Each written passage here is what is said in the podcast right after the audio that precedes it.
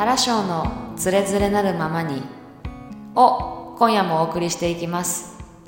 こんばんは。こんばんは。はい。えっと今日はですねあのまあちょっとどういう内容を話そうかなっていろいろちょっと考えてたんですけどまあ最近起きた出来事はまあ前回話したしちょっとここでね一度まあ実はその原章っていう名前をどこで使ってるかに基づいてちょっとインド先生術の話をしようかなっていうふうに思っています。はい。っていうのもなんかまあもともと原章っていうあだ名はああの大学のサークルのあだ名だったんです。うんうん。で、まあ、先輩に名付けられたあだ名ででその原章って名前が結構、まあ、男女ともに呼ばれやすくていいなって思ったからまあいろいろサークル外の活動とかでも原章なんかあだ名で読んでくださいって時は原章っていう名前使ったりとかしててうん。でえっと、まあ、ある時インド先生術を、まあ、自分で勉強し始めた時に、うん。ちょっとなんかす自分の本名の名前でいくのちょっとあれだなと思ってどうしようかなって思って原章を使いました他にもいろいろ候補はあ候補あったんですけど。なんかあんまりピンとこないというかなんか。原章が一番良か原ったかな賞ってなん。ラブライブだっけ？あそうそうそうそう「ラブライブ!」のなんとかエリっていう人がいて、うんあや綾瀬エリだっけな、うんその人がなんかロシアのあれで原章って言うんですよ、まあ。英語で言うとこのなんかブラボーみたいな感じの意味で原章とか言って言ったりするんですけどロシア語でそれで原章なんですけどもへそうそうでただまああの占いするもともとはねなんか原章伸ばし棒だったんですよひらがなで全部え。うん。あだ名はでしかもびっくりもついついてたんかな原章びっくりみたいなあだ名だったけど、うん。なんかインド先生術をやるにあたって、うん。まあいややっぱりねなんか、まあ、趣味とはいえ強めの趣味とはいえやっぱ人様の運命とか人生とかそういったことに口出しするわけだから、まあ、あんまり結構適当なああお遊びではできないなって思って、まあ、そのプロ意識を常に忘れないってことで「匠」っていう漢字を章に当てたりとかしましたた。実は。原はひらひらがな。うん、ひらがななんかうんいろいろ考えたけどちょっと出てこんかった、うーん。で、章が漢字の匠。そうそうそう、匠でたまにねなんかあの原先生って言われたりとか。言われるけど原章ですそうだよね。なんか本名が原章なんとかな。翔子さんみたいな感じだよね、うんそうだよね。やっぱ。だからあの、大学のサークルの時はうん。2年の時にその1年生をドッキリさせるっていうのでうん。なんか体験会に2年生だけど1年生のふりして入るみたいなのがあってうん。その時にうん。なんか最初は一緒になんかすごい大なんか難しいね踊りとか言ってあもともとよさこいサークルにやってたんですけども、うんなんか踊り難しいねとか言ってうん1年生と同じふりして、うん。で最後急に踊り出すっていう、うんその1年同じがあのなんて同級生だと思ってた人がいきなり踊り始めるみたいな。何そういうドッキリを。そう。やった時に「うん。え名前なんて言うの?」って言われて、うん。その1個下の子たちに「うん。え私私はあの原田翔子って言います」とか言って。ああそそこでそう。使うんだで使ったりとかしてた、うーん。だからめっちゃ言われる「原さんですか?」とか「原田さんですか?」って言われるけど、うん。本名は全然関係ない名前でうす、ん。確か本に名全く関係ないです、うん。そう。っていう感じなんですけどうん。なので今日はちょっとインド先生術とは何ぞやみたいなところをうん。ちょっと話していきたいなって思っててうん。まあなんでかっていうとちょっとまだいつなるかわかんないけど鑑定始めようまた再開しようかなって思ってて今。うんうん。鑑定を。そう。ちょっとねなんかあのいろいろ展望が見えてきたというか。へえ。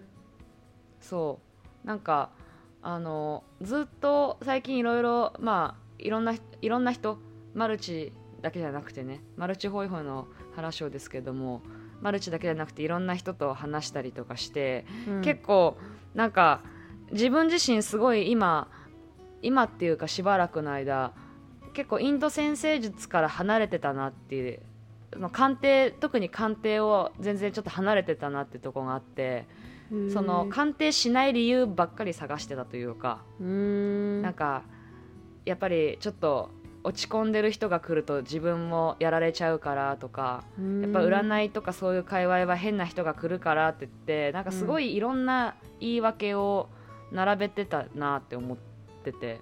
あそうだったんだ。鑑定に対して。そう。うん。でもすごい好きな部分もあってやっぱりなんか頑張ってる人とかが来るとうん。なんか鑑定した以上にすごいエネルギーもらったりとかうん。あこんな人世の中におるんやみたいな。じゃあ私ももっともっと頑張ろうとかうん。逆に鑑定ししてんのになんかこっちがすごい元気もらうみたいなそういったあの方とかもいいらしたりとかうんそうあるけどやっぱたまになんかあのねすごい落ち落ち込んじゃったりしてる人だったりとかあとはもう落ち込んでる人だったらまだ全然いいんですけどなんかもう話が通じない人とかうんやっぱそういうのって多分特に占い界隈は一定数いたりとかしてん。なんかそれで疲れて辞めちゃった友達もいるしもう鑑定を。なんかもうここならで鑑定やめるわみたいな。へ確かになんかもう本当宇宙人がどうのこうのみたいなずっと一人で喋ってるみたいなえへえそういう人もいるいるけどなんかそれもったいないなと思って。でなんか結構そういったのいろんな人に話してるとまあやめりゃいいじゃんっていう人もいれば、うん。なんかそもそもその売り出し方とかをもうちょっと考えた方がいいんじゃないみたいな。そういう人が来ないようなやり方をちょっと考えた方がいいんじゃないみたいな。あそんな考え方があるのかっていうふうに思ってうーん。その発信の仕方だったりとか。うーん。うん、なんかやっぱりインド先生術とかそういう話をするとやっぱインド哲学とかに紐づいてくるからなんかうん輪廻転生とかうん。魂がっていうようなワードが出てきやすいかワード界隈なんですよ。そもそもでもそれをするとやっぱりその魂っていう言葉に惹かれてうん。なんかすごいスピスピな人が来たりとか。まあね。うんそう。別にいや魂はまあスピリチュアルだからまあ正しいっちゃ正しいけどやっぱりなんかちょっと現実感を持てない人とかが来たりとか、うん。そのじ現実の行動に見合ってなかったりうん。現実世界で不満があるからそういった精神世界の方に、うん。あの行ったりとか、やっぱりちょっと複雑なところがあってだニューエイジャーみたいなねなんか私たちは光の存在でとかなんかそれにはまりすぎるのが良くないんですけど、うんうんうん。そういったものに。うん。別にそれってなんか例えば最近だと8月はなんかライオンズゲートが開いてとかあのへそういうスピスピリスピリチュアル世界では言われてて8月いつからいつまでがうん。なんか宇宙のエネルギーが降りてきてみたいな。私はでもそういうのは否定しないというかーまあでもまあそのそういったワードをきっかけにさ普段の生活が頑張れ、頑張ったりとか仕事頑張ったりとか何か目標達成しようとする分には、うん。いいきっかけになると思ってて。確かに。うん。ただなんかそのライオンズゲートだから私はなんか宝くじ当たるわとか、うん。幸せになれるとか、うん。いい人がでが降ってくるみたいな、うん。そういう風ななんか感じで考えるとちょっと違うんじゃないかなっていうような思ってて。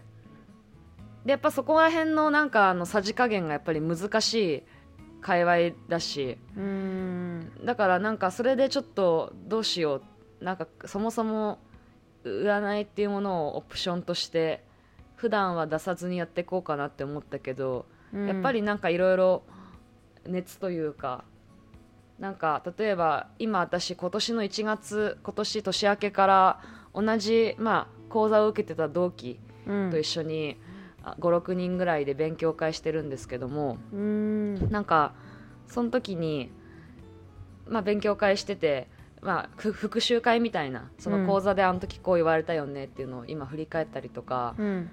月12回やってるんですけど、うん。それができるのもなんか私が今こうやってその勉強を復習でできたりとかインド先生術の。それできるのって、なんかたまたま私がその講座を受けたメンバーが一緒に受けたメンバーがいい人たちだったから、うん。あの復習できるだけであってうん。すごいメンバーに恵まれてるというか人に恵まれてたからその同じタイミングで受けた人たちと、うんうん。っていうのがあってでもやっぱり中にはその難しくて講座自体ついていけなくなっちゃったっていう人とかもいっぱいいるしうん。なんかせっかくもったいないなみたいな。うん。しかもなんならその中には私が誘った人とかもいるんですよ。うん。なんか私が講座受けてみてすごい良かったからどうみたいな感じで言った人が私のアドバイスで受けてみたけどなんか変な変なっていうかやっぱりちょっと難しすぎてついていけないみたいな風になっちゃったりとか。うん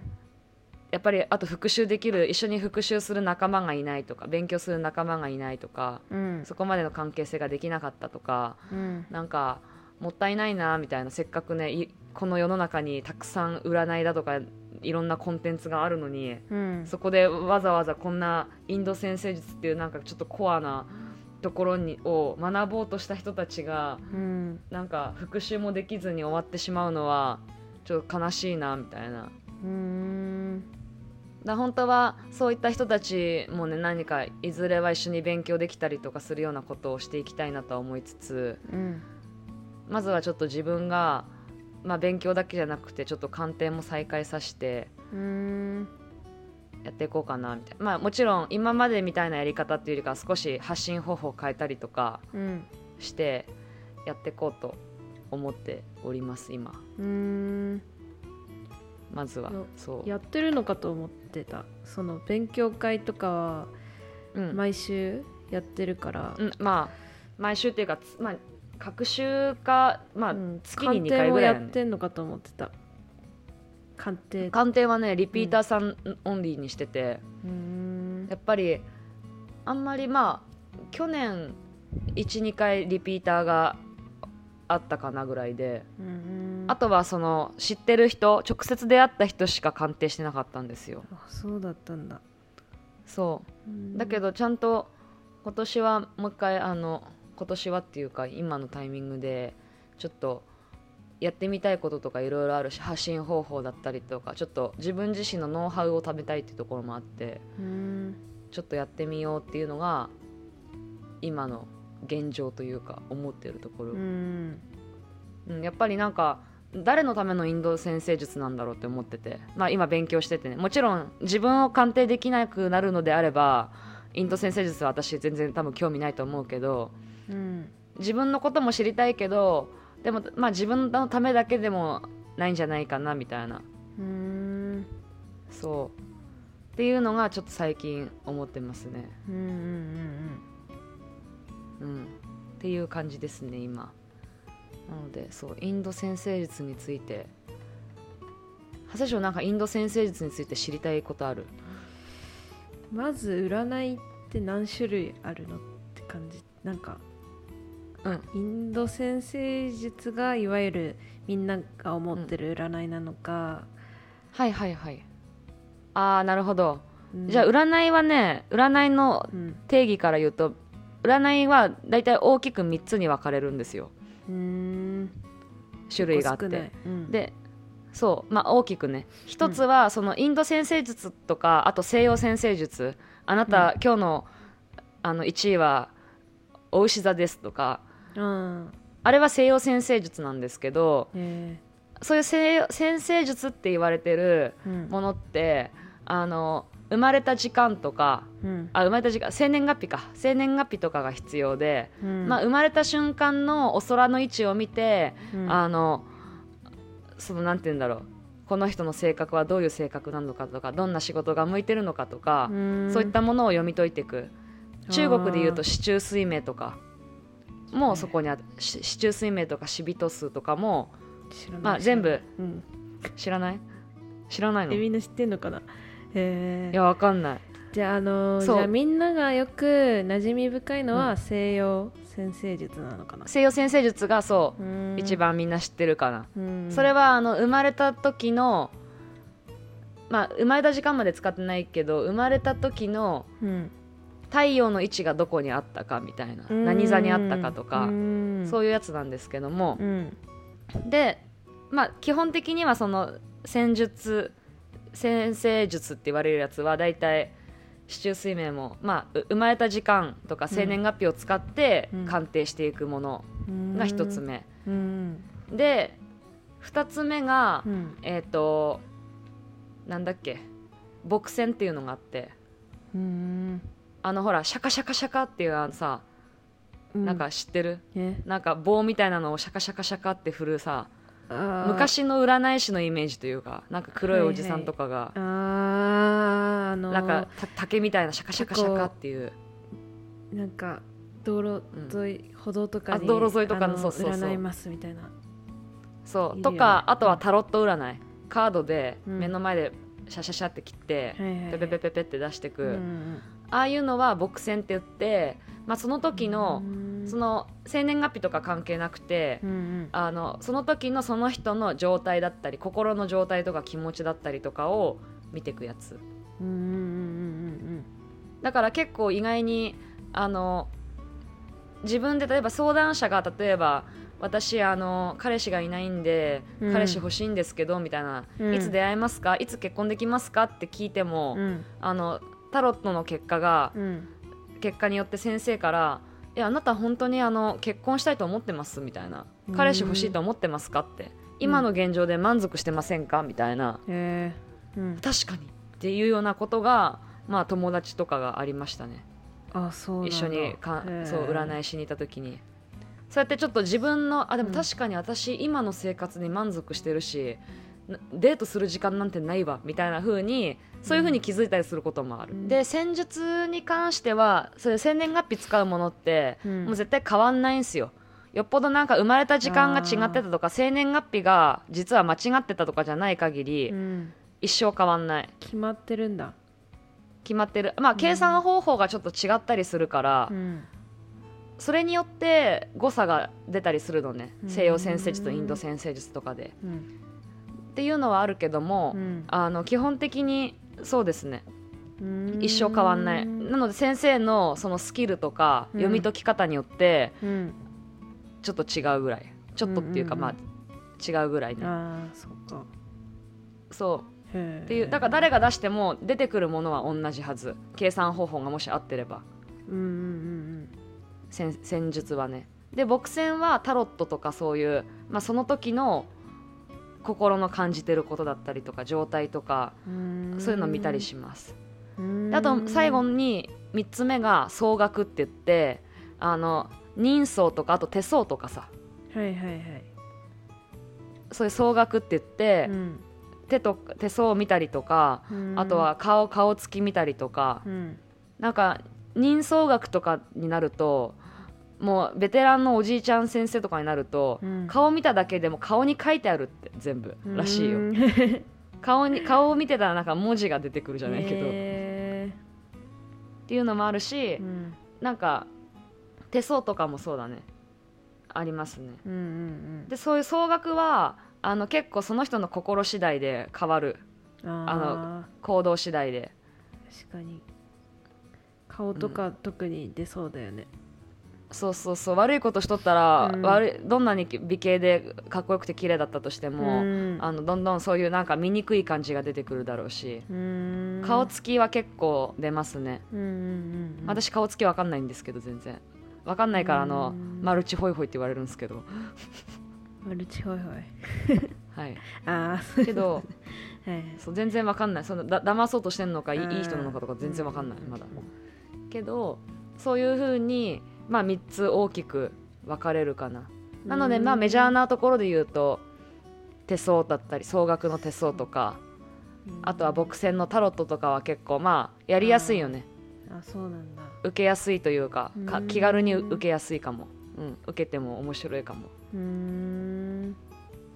っていうのがあったりしますそう。ででインド先生術。はいはい。うんあそう、はい。なんでそれインド先生術、そんなある中で、インド先生術を選んだの、あそれはねなんかえっ、ともともと通ってたヨガスタジオがあって数年前。数年前じゃないか。もっと前か、うん。あってうん。でそこで受けたそこでなんかねインド先生術が流行ってたのねなんかめっちゃ当たるらしいみたいな、うん。で私その時結構その仕事慣れてなない時とかでめっちゃしんどくて、うん。で受けたわけですよ。うん。そしたら別に事前の情報なんて大したこと生年月日生まれた時間とあとちょっとなんか今こんなんでこんな状況ですみたいなうん。軽く言っただけなのに、うん。なんかめちゃくちゃその当たったりとかしてうん。なんか開口一番なんか原翔さんって繊細ですねみたいな、悪く言えば気にしいですねってうん。言われてみたいな、うん。なんでみたいな、うんうんでもまあ私的にはそのなんでっていうのもあったしでもそう言われてその時結構人と自分を比べてたからうん。うんなんで周りはできるのに自分はできないんだろうとか、うん。結構人と比べちゃっててうんでそれがあ比べなくていいんだみたいな、うん。もう生まれた瞬間から私はもう繊細で傷つきやすいから、うん。これをなんか直そうとかしなくていいんだって気づいてすごい楽に楽になったというか。その時にその先生がなんか実は私3ヶ月後あのヨガスタジオでうん。あの講座を開くんですけどどうですかみたいな言われてうん。受けますとか言ってそそこから受け始めたというか別に占い師になろうなんて思ってなかったし。うんうんでただまあすごい自分のことを知りたくてなんであんな分かったんやろとか、うん。それが不思議であの知ってったって感じですね。で自分のことを知りたくて最初は始めたあそうそう。だってインド先生術の一番の強みは、うん。他の東洋先生術とか西洋先生術でもない強みっていうのが時期が分かることなんですよ。過去の、の時期も分かるしこれからの時期も、うん。まああらあらですけどもうん。分かったりするからうん。そのやっぱりしんどい時が来るとなんかずっとこのしんどいのが続くんかなみたいな。うんだからやっぱり鬱になったりとか落ち込んだりとかするんですけど、うんいやそうじゃないよみたいな、うん。今は確かにしんどいかもしれないけど、うん。でも来年には開けるよとか、うん。あと3ヶ月我慢したら大丈夫だよとか、そういった目安とかが分かると、うん。まあ、今はしんどいから仕方ないもう頑張ろうみたいなとかう、ん。しんあとはこれからしんどくなりそうだから今のうちに備えようとか、うんまあある意味その人生の道しるべみたいな感じでできるのが私的にはすごいいいところだなっていうふうに思ってて。うんいいね。そう。すごそんな感じで使っままずはねやっぱりまだまだ勉強中なんで、うん。自分自身を検証してるって感じだよね。いうーん。なんか最近なんでママルチにマルチに対してすごい怒ってたけどあうん。多分これってこうこうこうこうだからかなとかー。いうのをうん。自分で検証したりとか、へいいこととか悪いことが起きた時はなるべく見るようにしてる。それをまあ自分一人だとやっぱり難しいからん。独学でできるようなものじゃないから、あの一緒に勉強してる仲間に相談したりとか。へっていうのはお互いになんか最近こんなことありましたとかいうのもあトランジット見ると確かに結構きつそうだねとえか、そういう会話ができたりとか。やっぱ出るんだそんな感じ。占いにも。まあ出るね。まあ、結構検証はねあの分かりやすいんだけどやっぱ予知するっていうのはすごい難しい。いくらででも何でも言えるし、うん。だってそのホロスコープでまあ星座が12あ 12, 12あるんですけどうんお羊座から魚座まで、うん。で惑星が9つあってうん。その中に。そのそれらだけでこの世の事象を全てうん。表すって結構むずくてうん。いくらでも読み取れるというか、確かに。うん。まあ、やばそうなここはちょっと気をつけた方がいいよねとか、うん。今悪いハウスにちょっと星が集まっちゃってるよねっていう時はうん。わかるけど、うん。何をどう気をつけるのかって言われると、うん。まあ、健康に気をつけてくださいぐらいしか言えなかったりとか。確かに。分からんよそう。まあもうちょっと分かったら多分あの人間関係とかそういうのちょっと気をつけてくださいねとかは言えるかもしれないうーん。けどそういうのがまあほんとねみみ見ればえもう勉強すればするほどどんどんふ深みが深いというか、へはい、一生勉強は終わんないですよ、えすごいね。ううん、えっていう感じ、うーん。いや本当に。だけどまあそれがすごい面白くて。うん。まあただあんまりやりすぎてさなんかうん。やっぱ自分第一だからさまずは、うん。それで自分が疲れちゃってしんどいのにあの人のことをさ励ましたり鑑定はできんよね。だからそこは一番気をつけてやっていこうっていうのはあります。そうだよね。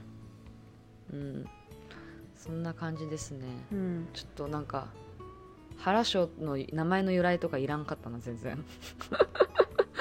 うん。まあいいか。うん。いいんじゃない？まあいいか。うん。そうなんです。まあそんな感じでまたちょっと好評だったらまた第2弾話します、うん。インド先生術について。うん。うん、まあそうね。なので長谷翔さんもぜひ占いライフを占いライフでも長谷翔さんぐらいがね、うん。ちょうどいいというかたまにうん。知りたい時にちょっと知るなんかうん。ぐらいがほ、まあ私的にはいいかなって思ってます。そうか。あと何か困った時とかあぐらいでいい。なんか常日頃やってるとあうん。あのその占い師がいないと生きていけなくなっちゃう、えー、そっか。依存しちゃうんだ。うん依存しちゃう人やっぱり多い、うーん。うんしやすいものだと思う。しかもそれが生地当たったりとかすると余計そうだと思う。う、ん。そうだね。ね。それはみんなね気をつけていかんと。やっぱり心が弱っとる時とかね、うん。やっぱりね依存しやすかったりするから誰でも。うん。